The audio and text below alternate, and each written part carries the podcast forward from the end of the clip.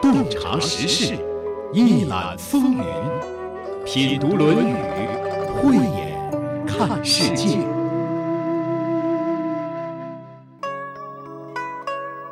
朋友们，不知道你在生活当中是一个会说话的人吗？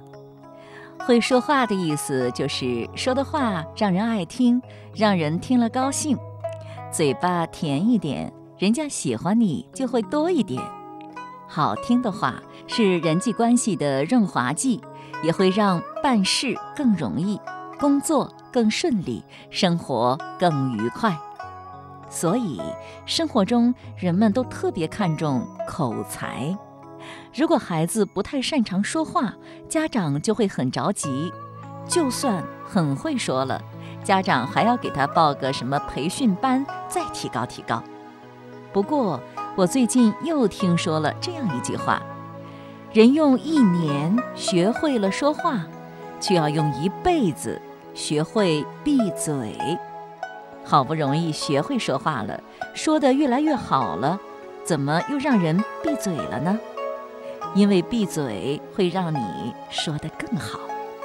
换句话说，就是闭嘴是说话的高级形态。老子早就意识到了这个问题，所以他说：“圣人处无为之事，行不言之教。不为是为的高级形态，不言是言的高级形态。”孔子也这么看。所以，《论语》当中的很多篇章都是告诉我们要少说话的。你说圣人有意思吧？他和我们一般人想的就是不一样。今天我们就来看一看孔子都是怎么告诉我们要少说话的。节目嘉宾赵薇，主持人溪水。赵薇，济南大学教授。硕士研究生导师，孔子与中国文化方向博士，著有《正心：传统文化与人格养成》。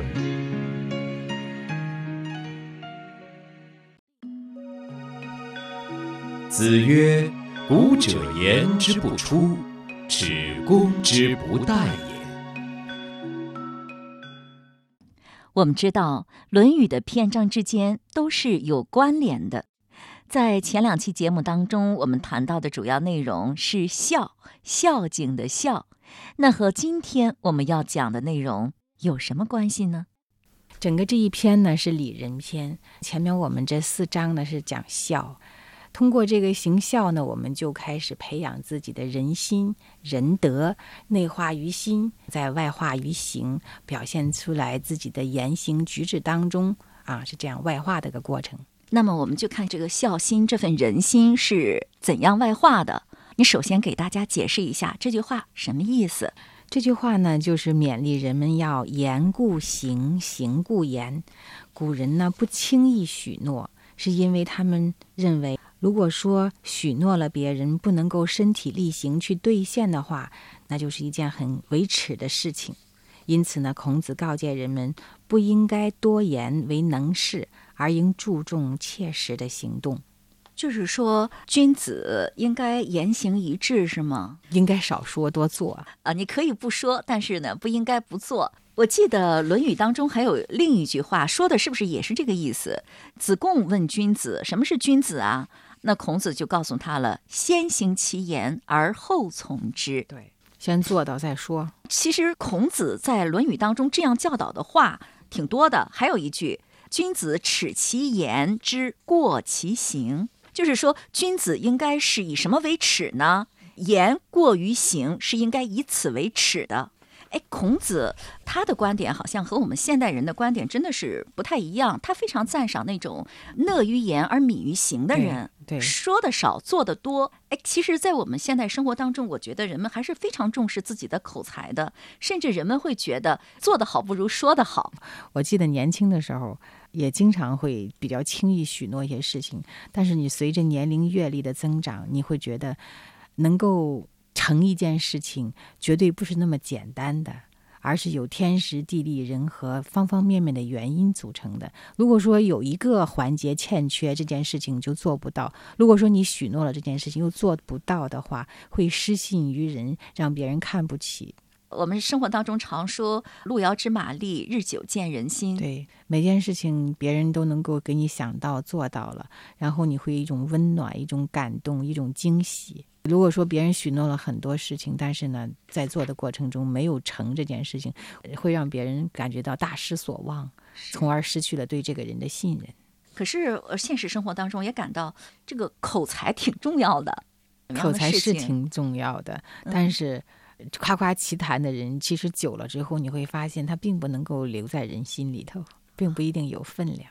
这句话的意思可不可以这样说？就是古人呢是不轻易说话的，唯恐话说了，可是却没能做到，这是自己的耻辱。孔子说：“古者言之不出啊，就是说一个人的言，包括他的说话或者是著述啊，古人都不会轻易的出言立言的，不像现在随随便便都想多发点文章，多去表达一些东西，写些文章，不是这样的。甚至好多人花上几十年的时间写一本书，立上几千言，但是那个言是能够立得住的，叫人走正道的。”啊对，现在出书太多，是不是也不好啊？当然了，不一定你说的都是真理呀、啊，有的时候会误人子弟，会导人走偏道的。实际上就是出的书很多，也未必对他人是有价值、有意义的，对是吧？，对，反倒尤其是一些价值观都不确定的的一些东西，反倒浪费了很多资源。哎，还容易把那个把孩子引入歧途，那误人子弟。讲话一定要慎重，更别说要出书了。对，嗯，所以孔子呢，深知轻易出言的人一般都是浮躁而未有亲政，又急于表现展示我是我能我慢。嗯，就是说，特别喜欢夸夸其谈的人，对一般都是比较浮躁的，对，道听途说而说，并没有亲自去体证这些话，体验，对体证，嗯而且呢，又想着急于表现自己啊，展示自我的我是啊，我厉害啊，我能干呐、那种傲慢心就出来了。所以说，他教导学生呢，要慎于言，敏于行。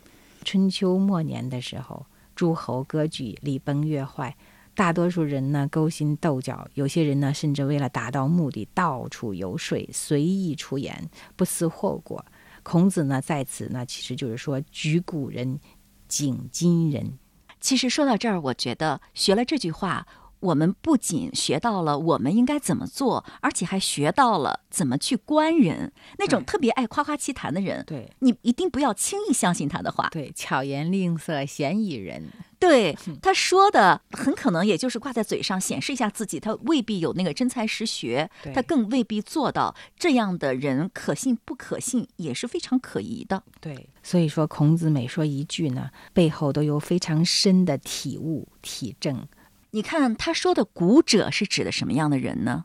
古代的那些圣贤呐，他言之不出，言之不出就是说他不轻易讲话。对他以什么为耻呢？以做不到为耻。对对，因为古人说话都是要体证过来的。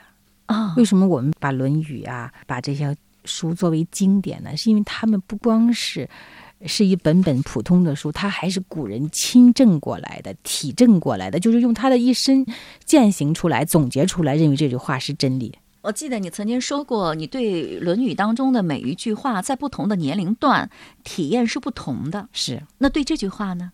也更深刻了。以前呢，就认为只要我们努力就可以做成一件事情，是吧？是啊，但是现在懂得了敬畏，为天命，为圣人之言，为大人。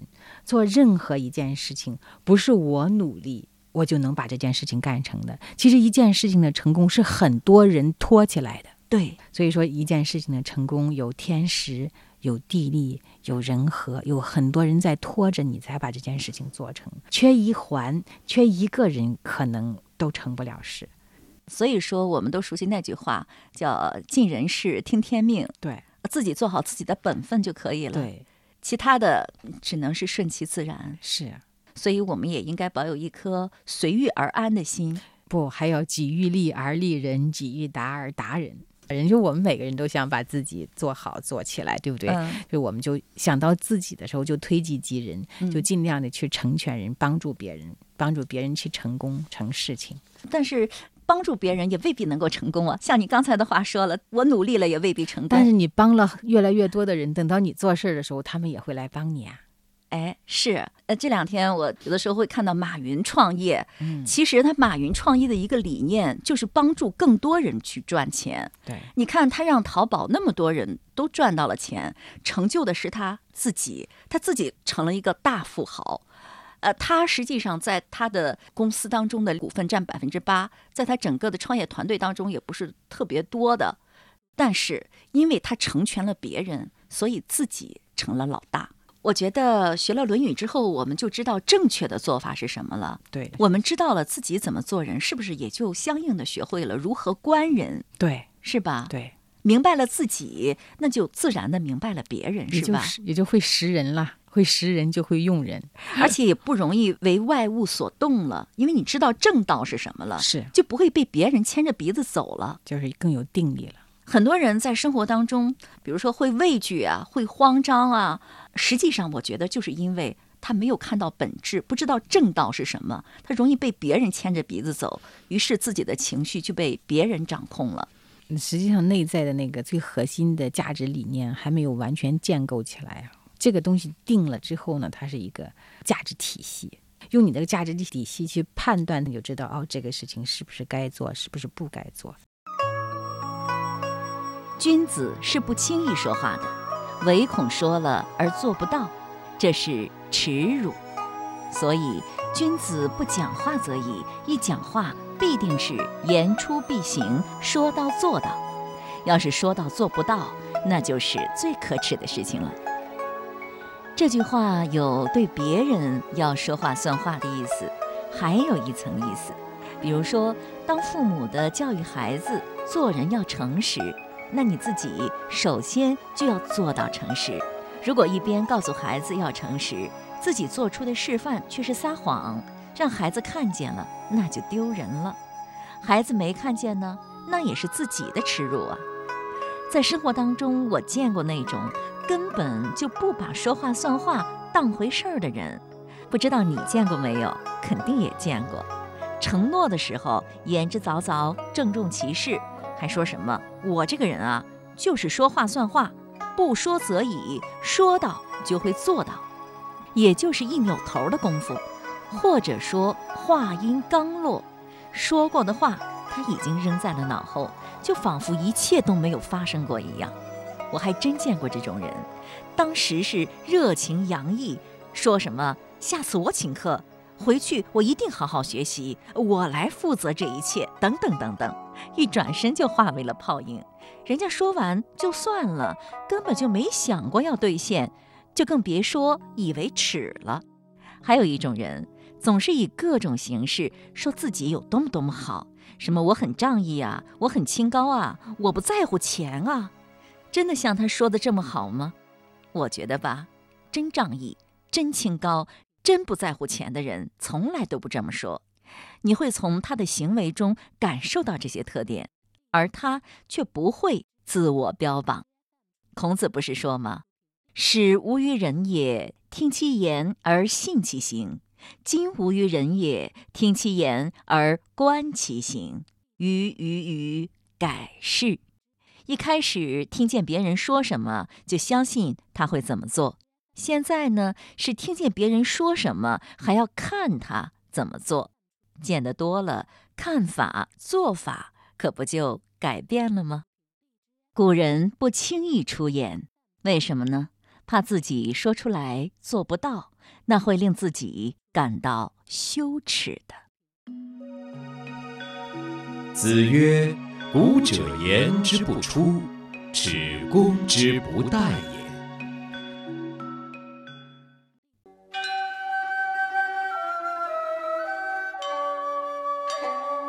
有人说，它是一部奇书，半部《论语》治天下；有人说，它是一部教科书，中国人初学必读。这部流传两千多年、记载着孔子谆谆教诲的书，都讲了什么？又能给生活在现代社会中的人们带来怎样的人生启示呢？让我们一起品读《论语》。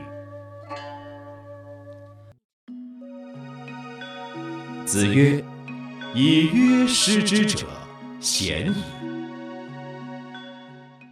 这个约呢，是指的呃约束、收敛、不放纵的意思。这句话呢，孔子认为呢，行人以约，则不会有太多的过失，告诫人们做人做事要有所约束。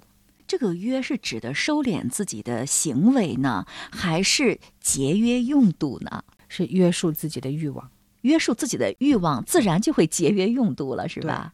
那么我想这样问一下啊，如果呢不放纵自己的欲望，收敛约束，那么过失就很少了。那如果不约束、不收敛，放纵自己的欲望，会有什么样的过失呢？各种各样的问题，驰骋田猎，令人心发狂。道德经里面有一段是这样讲的嘛：五色令人目盲，五音令人耳聋，五味令人口爽。赤诚田猎，令人心发狂。其实就是说，当一个人不知道约，不知道这个收敛、节制自己的欲望，就会出现这样的一些状态。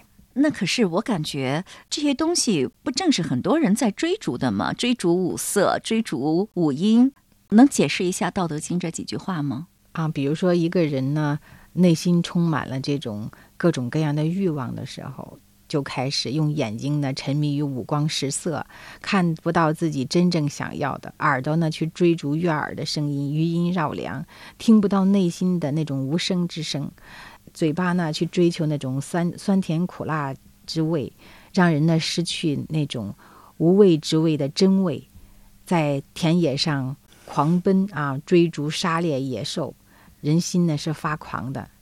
所以说这样的话，我们那个人心就丧失了，像我们的慈悲心、良知、良心啊，就没法得到清净。这个放纵，你说生活当中人们一般会放纵什么呢？就像我们开车，一个是油门，一个是刹车。这个油门呢，就是说我们的欲望踩踩下去之后，各种各样欲望就不断的往外追逐啊。嗯。那个刹车呢，就是我们心性的修养，就是要节制你的欲望，这个是要平衡的。不能够过度的踩油门，你最后不断的放纵自己的欲望，一定会是车毁人亡的。嗯，作为个人来说也是这样，穷舍极欲，最后呢，一定是一条呃自我毁灭之路。所以说呢，要适当的踩刹车，收敛自己的欲望，节制自己的欲望。嗯，能具体说说吗？我觉得这样讲呢，还是有点抽象。你比如说，现实生活当中，人们应该节制什么？满足自己最基本的需要就可以了，不需要追逐太多的东西。哎，你比如说，现在人们都特别喜欢名牌、名牌包、名牌鞋、名牌衣服，觉得这是一种身份的体现，或者显得自己档次挺高。人们都在追逐这些东西，我觉得这应该就是不约了，是吗？不约了。那么追逐这些东西有什么坏处呢？我不知道这个人的你的收入有多少，一个名牌包包有多少。当一个人你的收入嗯满足不了你自己的欲望的时候，那你的生活是个什么样的状态？入不敷出吗？哎，可以买仿品呀，几百块钱就可以了。内心比较空虚，呃，缺少了一种定力。他为什么要用名牌和用名包啊？他只是想别人展示自己是一个什么样的状态。其实内心里面真正的能够通达的人或者明白的人，他是把自己可以树立成一个品牌的，他不需要去用那些东西彰显自己。女人都喜欢打扮，现在整容的特别多，隆个鼻子，或者是割一下眼皮，这也就是不约了。过度的重视自己的外表的话，就忽视了自己的内心。我们最重要的还是要修那个内心。嗯，时间长了，我们都有这个体会，就是说，能征服一个人的，还是心灵美。这个人是个很好的人，很善良，容易相处，相处很舒服。这样的人能够长久，也比较得人心，是吧？你就算长得再漂亮，你为人特别差，长了也就不行了。他是想着通过外表去吸引别人的注意。你看看自然界里的。啊，动物啊，植物有哪些是特别重视外表的？变色龙吗？蜥蜴吗？是不是那些东西都不是强大的？强大的动物，你像比如说我们说的大象啊，呃，鲸鱼啊，啊，这种它们都是单色的，那些都是才是强大的。那些花里胡哨的，反而都是小丑鱼啊，不断的变化外表，这样的话就更脆弱。如果特别关注外表的话，是吧？内心不够强大。哎，我觉得现在人的追求和古时的人的圣贤他所倡导的追求真的是完全相反的。你看孔子在这里也提倡约，墨子也是提倡俭，对是吧？对，那时候都是一致而百虑，殊途而同归，都是要拉住人们的欲望，甚至于不要无限的这样的扩展自己的这种需求。那你怎么看现在人他比较讲究的这种体面、场面、档次呢？现在的人追求的都错了吗？我不赞同这种观念。这种观念实际上，我觉得就是像您刚才讲的，实际上内在是比较脆弱的。另外，尤其现在年轻人就提倡用名牌啊，用名包，我不知道他为这个社会、为他人都贡献了什么。你觉得它是尊贵和时髦的象征吗？名牌包、名牌衣服，把一件东西做成品牌，这是一个人的成功，嗯因为。品牌呢是一个人精神的一个外化，做成品牌的这个人很厉害。嗯，但我们每个人都可以把自己尽量的做成一个品牌，而不是说自己去穿名牌、戴名牌。是穿衣吃饭亮家当，对要根据自己的实力。对，我觉得哈，名牌的衣服呀、包包啊、化妆品，它质量是比较好的、可靠的，是吧？是一个品质的象征。从这个角度来看的话，我们如果有条件的话，还是可以享受的。如果把它仅仅作为一种装点门面的方式的话，那就是有点活得太累了。你觉得呢？是。说到这儿，我就想到了简约有很多好处，比如说让人生活的比较轻松愉快，因为在繁琐的背后，实际上是一种攀比心理在作怪的。是很多人的焦虑啊、抑郁是来源于这个的。攀比，并不会因为他拥有了很多东西，呃，就会更快乐。比如说，我们就两件衣服，咱们出门的时候穿上就出来。但你如果衣橱里边放了一排衣服，你就光想早上穿什么衣服，你就得累半天。是啊，所以大家都简约的话，或者是你知道简约是正道的话，对，就不会和别人攀比了，是，你就不会再为外物所累了，对，你就会比较快乐。对，得不为外物所累。其实这句话看来看去也是导向快乐的一句话哈，简约可以让人快乐。不能身为形役，心为物类。哎，要说勤俭节约呢，似乎我就觉得有点老生常谈。过去呢，我们也总是谈这个刺激消费啊，呃，消费能够刺激经济啊，这是不是一个经济发展的动力呢？我想，这个消费刺激经济呢，得看在什么时候去讲这个问题。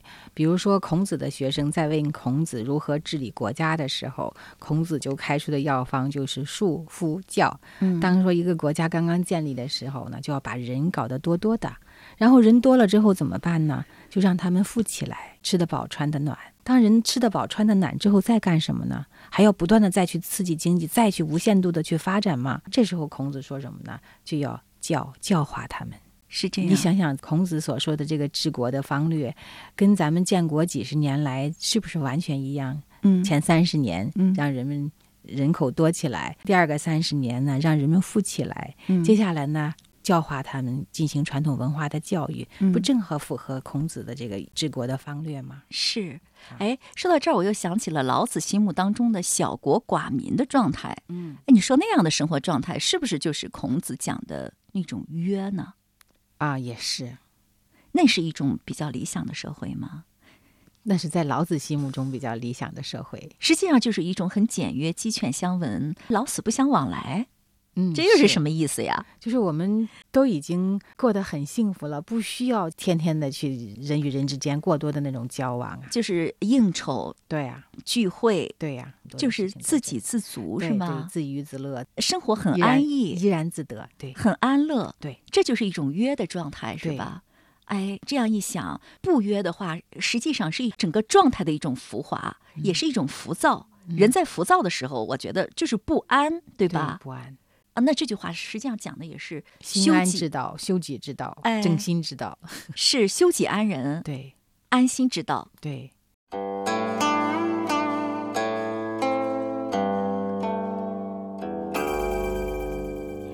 只要翻开我国的经典，我们就会发现，凡圣人、贤者都追求简约的生活，包括历史上著名的圣君明主，在当代也一样，那些历经几十年拼搏，已经拥有了豪富之家的成功人士，历尽繁华之后，也归向简约、朴朴素素、简简单单，在外表上看不出和常人有什么不同。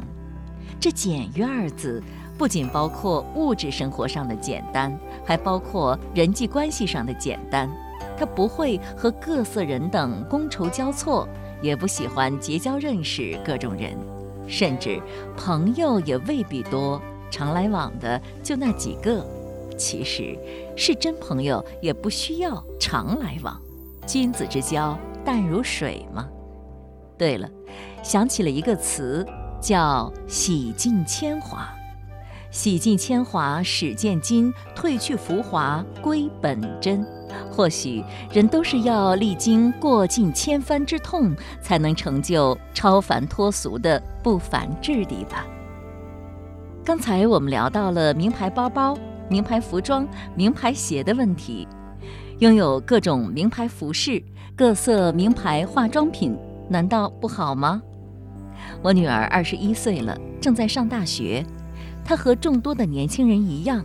喜欢在自己的身上装点上一点名牌，我的态度就是，愿意装点就装点吧，我从来也不反对，反正我一年给他的钱是有数的，自己看着摆弄呗。我知道他会掂量得很清楚，不会让自己吃不上饭。有的时候我也会给他买名牌，以示宠爱之意，他自然很高兴，看他高兴，我也很满足。皆大欢喜，其乐融融。在他这样一个年纪，在这样一个大环境中，让他和我一样的约吗？那肯定不行。除非他玩够了，心满意足了，觉得没意思了，最终自觉自愿地回归简约。否则，我不会勉强他的。那么，年纪大了就要简约吗？那也不一定。年轻的时候没条件穿的衣服，现在想要穿一穿，很好啊。年轻的时候没时间去的地方，现在要去游一游，支持。每个人的志趣爱好都不同，我们应该尊重每一个人的选择。玩累了，或许就该停下来了吧。我看，也并不是每个人都愿意停下来的，即使年纪大了，不得不停下追逐的脚步。可那心里依然是如万马奔腾。我们每个人都有权利选择自己的生活，圣人也从不要求别人一定要怎么样做，他只是做好他自己。比如这“简约”二字。子曰：“以约失之者，贤矣。”